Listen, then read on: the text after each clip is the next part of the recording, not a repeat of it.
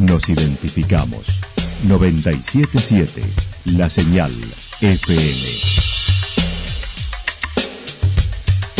Valle de Calamuchita, Córdoba, Argentina.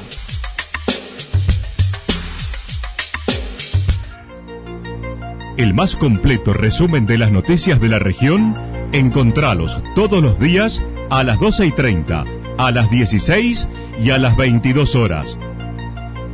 Panorama de noticias. Por la 977, la señal FM nos identifica también con las noticias.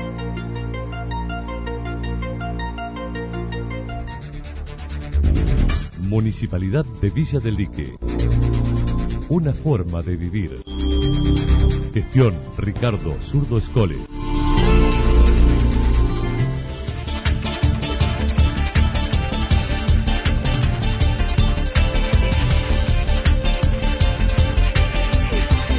A esta hora hacemos un repaso por la información regional a través de los títulos. El regreso al aula será con muchos inconvenientes, dijo Liliana González.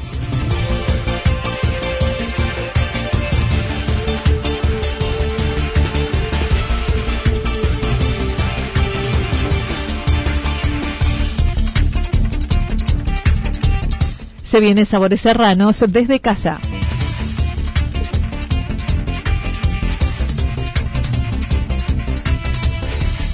Las medidas de turismo de la Nación no tienen la inmediatez que se necesita, dijo el vicepresidente de la agencia Córdoba Turismo. Incendio de pastizales en Chacanto. La actualidad en síntesis. Resumen de noticias regionales producida por la 977 La Señal FM. Nos identifica junto a la información.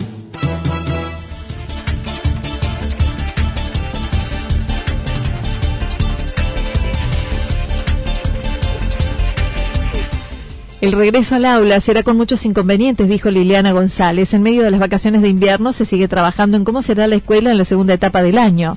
La licenciada en psicopedagogía y referente de la educación, Liliana González, lamentó el retorno a clases de los niños no será pudiéndose abrazar como tanto lo necesitan, más bien tenderá a ser una escuela híbrida con turnos rotativos y que traerá muchas complicaciones a la familia.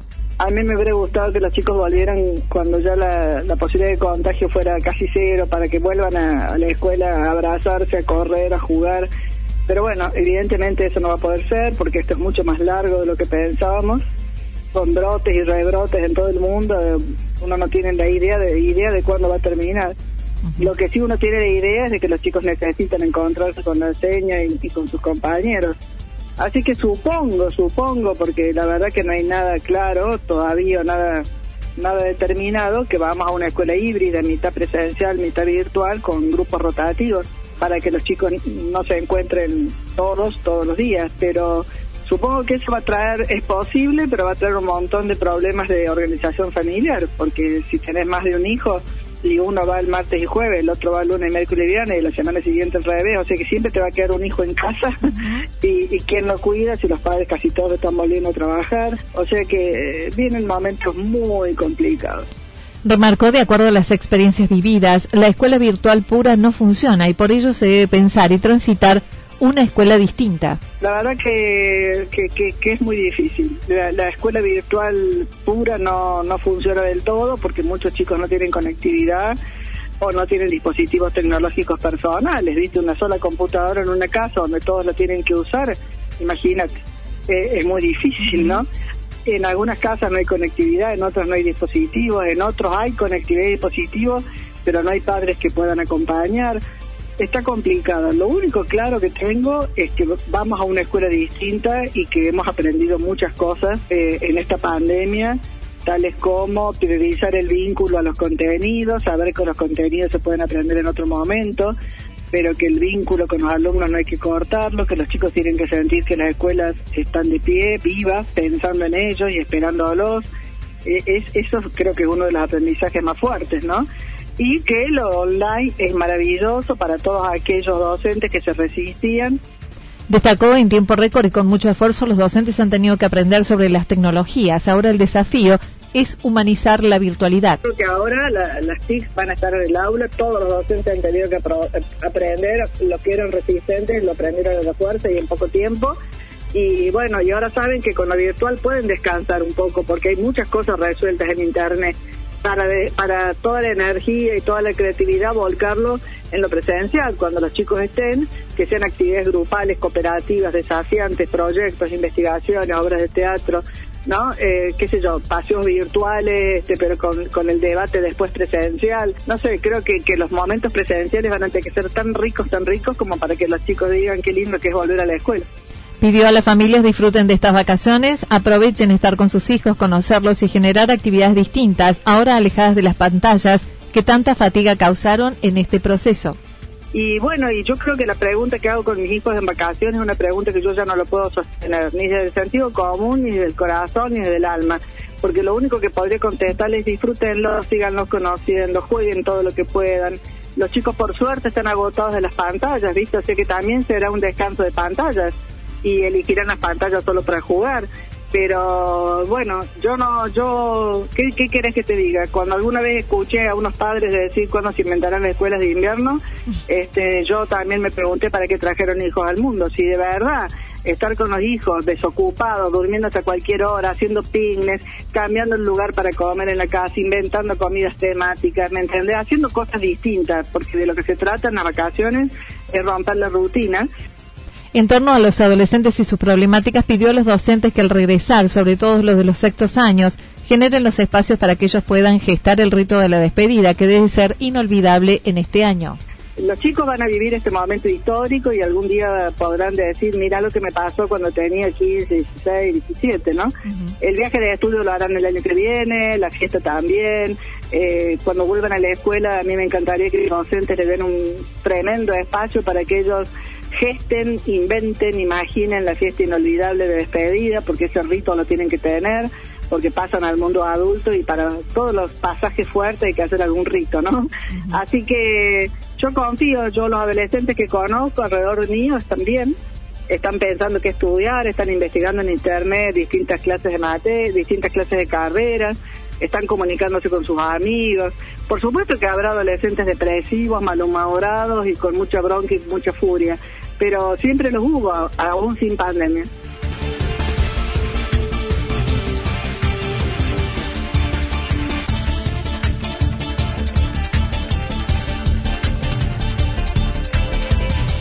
Se viene Sabores Serranos desde casa, un evento de vacaciones de invierno que a pesar de la pandemia va a llevarse a cabo es Sabores Serranos en casa. La Secretaría de Turismo de Santa Rosa comentó no se quería dejar pasar la fecha para referir al evento y por ello se llevó a cabo con videos por cuatro escenarios naturales filmados en el mes de junio y que podrán verse en los próximos viernes y sábados a las 19 horas este fin de semana y el siguiente a través de Facebook Live y el canal de YouTube. Bueno, eh, esta edición especial se trata de mostrar un poco eh, la esencia, como te decía, de esta, de esta fiesta tan tradicional de nuestra ciudad que tiene que ver con la gastronomía, con la música y con la danza. Eh, nosotros en esta ocasión nos hemos trasladado a cuatro escenarios naturales de nuestra, de nuestra localidad, en donde hemos filmado estos cuatro programas que van a estar saliendo este viernes y sábado a las 19 horas por el Facebook de la Secretaría de Turismo y por el canal de YouTube también de la Secretaría de Turismo y los otros dos van a estar saliendo el viernes y sábado próximos de la semana siguiente, eh, que son las fechas en las que teníamos estipulado que sea eh, Sabores Serranos. Para este viernes, Cintia Costa adelantó en la cocina estará Carla Acrich, el grupo Alma Argentina y la danza Huella Serrana, mientras que para el sábado, Carlos Duto, Academia Talovinta y La Querencia va a estar en primer lugar en la cocina eh, Carla Crich, que es de, de Charcutería, que ha participado en muchos eventos de, sabor, de tanto Sabor Serranos, Delicia de Pascua y otros eventos gastronómicos de la ciudad.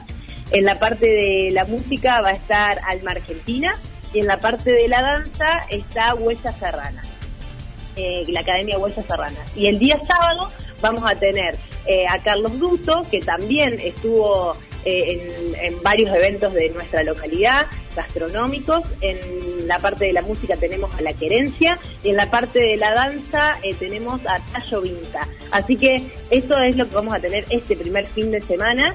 y la gente, bueno, con mucho cariño se ha sumado a la propuesta y nosotros estamos más que agradecidos.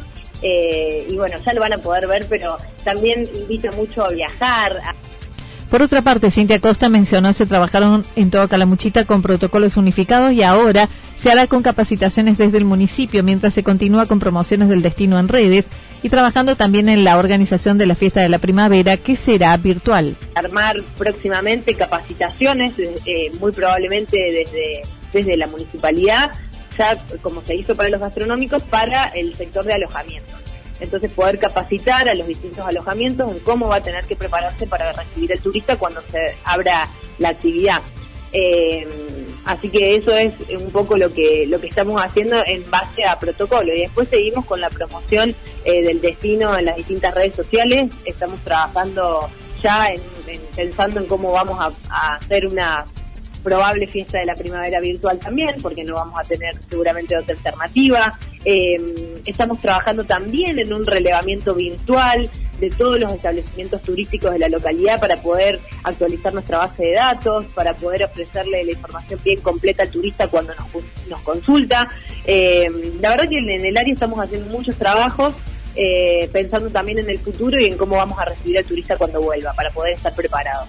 Para mañana han convocado a una reunión vía Zoom con el sector privado para comentarles acerca del evento próximo, las promociones y descuentos con las que quieren salir al mercado para cuando vuelva a habilitarse el turismo. Y mañana tenemos una reunión con el sector privado en el cual ya se han anotado más de 60 alojamientos eh, de nuestra localidad, en donde les vamos a contar también un poco eh, de qué se trata Sabores Serranos en Casa, este relevamiento virtual, el programa de descuentos del Ministerio de Turismo y Deportes que está pronto a salir, si Dios quiere, en los próximos, el próximo mes, eh, y una campaña de descuentos que queremos largar de nuestra localidad para poder promocionar Santa Rosa.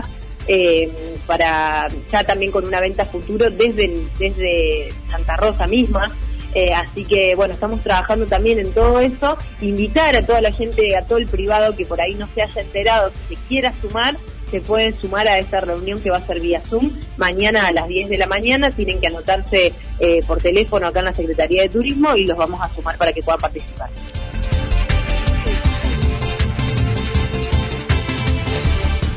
Las medidas de turismo de la Nación no tienen la inmediatez que se necesita, dijo el vicepresidente de la Agencia Córdoba Turismo se mostró más optimista en cuanto a la reapertura de la actividad turística para agosto, estimando se está más cerca tal vez a mitad o finales de agosto, según señaló Federico Alessandri.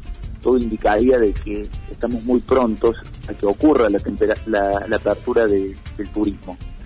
Por supuesto que, como decía hace un rato, ¿no? esta situación de hora a hora en la cual la pandemia, en esta situación de que por ahí aparece un caso, de que el contagio se propaga rápido, que nos hace dar un pasito para adelante y después nos hace, dar algunos pasitos para atrás, nos pone en un marco de incertidumbre.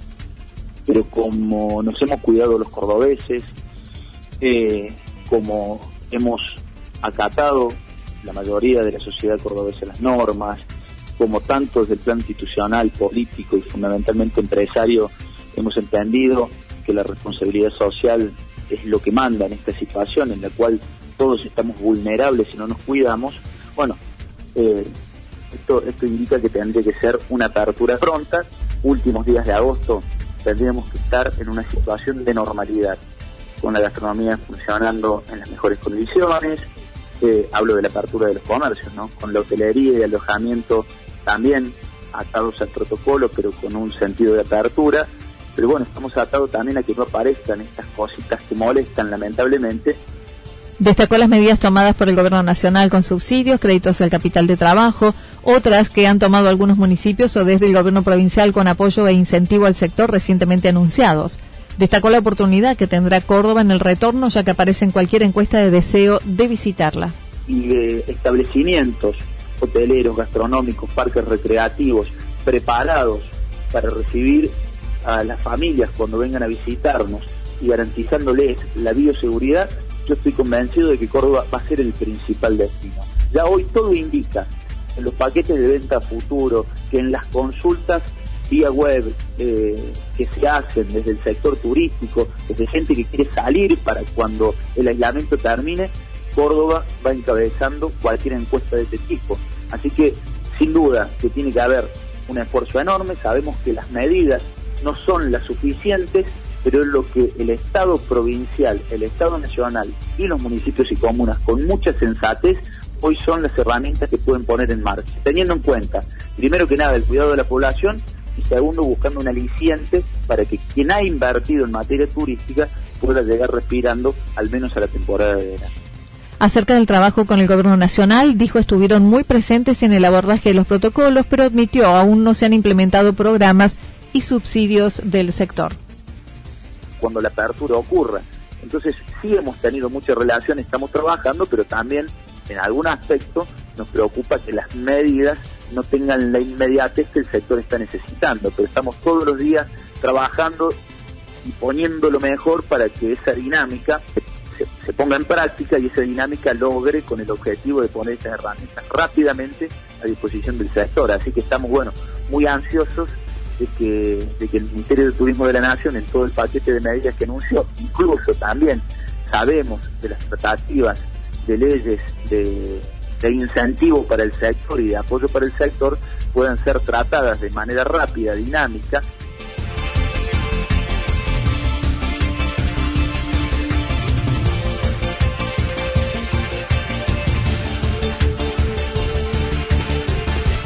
Incendio de pastizales en Yacanto. Ayer, alrededor de las 14.30 horas, en Yacanto, el Cuerpo Activo de Bomberos recibió aviso por un incendio de pastizales en un lote baldío en la zona norte de la localidad con viviendas colindantes. Pudieron extinguirlo con la ayuda también de los vecinos sin que pasara a mayores. Walter Álvarez relató. Sí, aproximadamente 14 y 30 horas eh, recibimos el llamadito ahí de, del barrio eh, de la zona norte de nuestra localidad, informándonos de de, bueno, de un principio de incendio en, un lote baldío, donde bueno, se cubrió de inmediato con dos unidades, una liviana y una pesada, con seis bomberos a cargo del segundo jefe del cuartel. Al llegar al lugar, bueno, ya estaban trabajando algunos vecinos que se encontraban con agua y bueno, con elementos de, las casas, eh, donde bueno, se logró extinguir de inmediato, eh, no superó una gran magnitud, pero bueno, eh, como tal como decía usted al principio, eh, estamos en una época de que el riesgo de incendio ya está muy alto y, por momentos extremo, ¿no? De acuerdo a lo manifestado con los que estaban allí, dentro de las causas se podría haber iniciado por las cenizas que arrojó un vecino, probablemente sin percatarse que podrían haber estado prendidas. Ahí por lo que se comentó en el momento de llegada era por unas cenizas que había sacado un vecino, eh, creyendo ya que estaban totalmente apagadas, de una salamandra, arrojó ahí al baldío y bueno, lamentablemente eh, se ve que había quedado algo de brasa, comúnmente sucede cuando se usa leña dura, para lo que es calefacción, en la noche uno cree que a lo mejor que se apagan al 100% y lamentablemente bueno, pasan estas cosas, ¿no?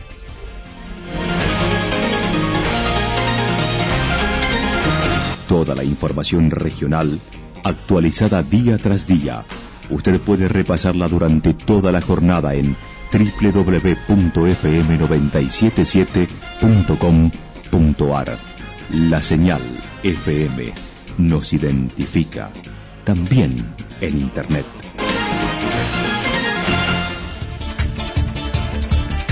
El pronóstico para lo que resta de la jornada indica despejado con algunas nubes, temperaturas máximas que estarán entre los 16 y 18 grados. El viento soplando del sector norte a la tarde entre 13 y 22 kilómetros en la hora.